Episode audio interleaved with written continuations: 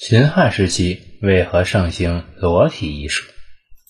秦汉时期，女子已套上枷锁，婚姻制度也基本上建立与固定下来。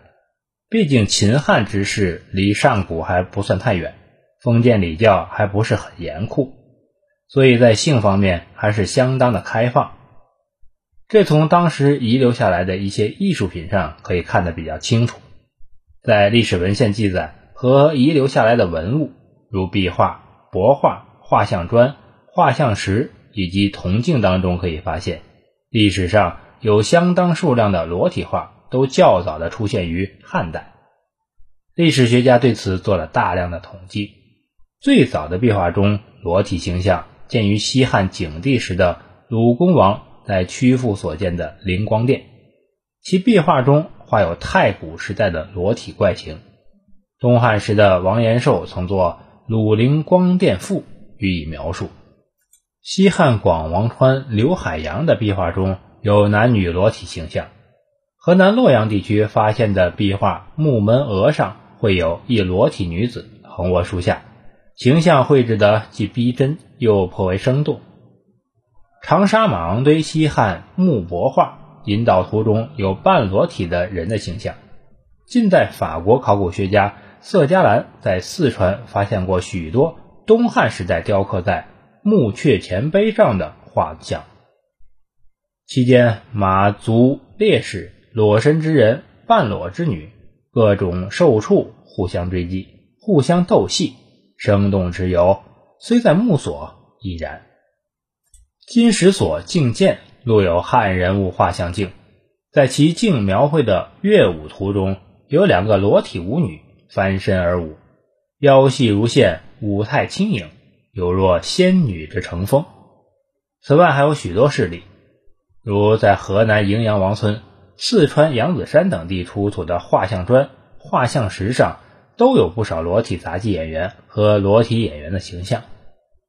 从以上这些文物看来，汉代的绘画水平较之先秦已经有了很大的发展。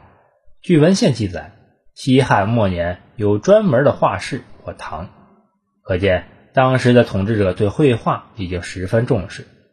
汉代画人物像已经运用了写生的手段，如桓帝招隐士姜宏不至，曾派一个画家去画其形象，姜宏不同意，就卧于幽暗处，以背蒙面，画家无法画。特别值得注意的是，汉代的绘画不仅写生。而且有了裸体模特。据《汉书·广川惠王去传》记载，广川惠王刘去的一名妃子叫陶望清，曾经请画工为他画像。画像时，他袒息粉旗旁，充当裸体模特。尽管陶望清后来被丈夫杀害，但是她敢于大胆地成为中国历史上第一个女裸体模特，是不容抹杀的。汉代的裸体雕塑，一是陶俑，一个是铜俑，而陶俑出土最多的是西汉长安城遗址。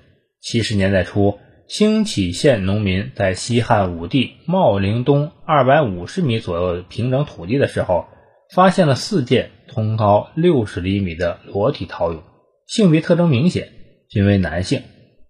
这四件陶俑非常完整，造型准确，比例合适，估计。是汉武帝的陪葬品。一九八四年，在西安城东的新安砖厂发现的西汉墓中，出土了一批裸体陶俑。陶俑身体修长，苗条有余，而丰满不足，男女性别俱全，俑身上有彩绘。一九八五年，在汉长安城西北区陶俑作坊遗址发现了九件裸体陶俑躯干，其中可判定为男性的三件。女性的意见，绝大多数陶俑比例准确，雕刻细致。此外，还可以举出许多发现。裸体雕塑从原始社会到汉代以前，虽然发现的数量并不太多，但几乎每个时代都有一些。如原始社会有青铜眉湾出土的两性同体的陶塑人像，红山文化东山嘴遗址有陶塑孕妇像。牛和两女神宫殿的女神像都是裸体雕塑。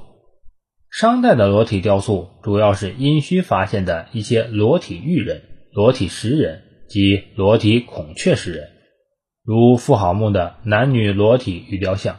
西周的裸体雕塑主要是安徽屯溪出土的四件青铜女俑。以上列举的汉代以前的这些裸体雕塑，大部分是奴隶形象，有些裸俑睁大双眼，现出一副恐惧的神情。先秦时代的裸体雕塑一般不直接表现人的性器官，但是汉代的裸体雕塑中，歌舞和杂技演员的比例显著增加了。当时的工匠更准确地按照人体塑造了雕塑，所以也较准确地塑造出雕塑的性器官。虽然半裸或全裸的形象多为社会下层人物，统治者对他们欣赏含有一定的低级趣味，但工匠塑造这些人物时，则含有同情和怜悯的心情。因此，从很多形象看都没有丑化、鄙视，而有欣赏的情趣。同时，汉代裸体雕塑中恐惧的表现也不像殷代的裸雕人物那样明显。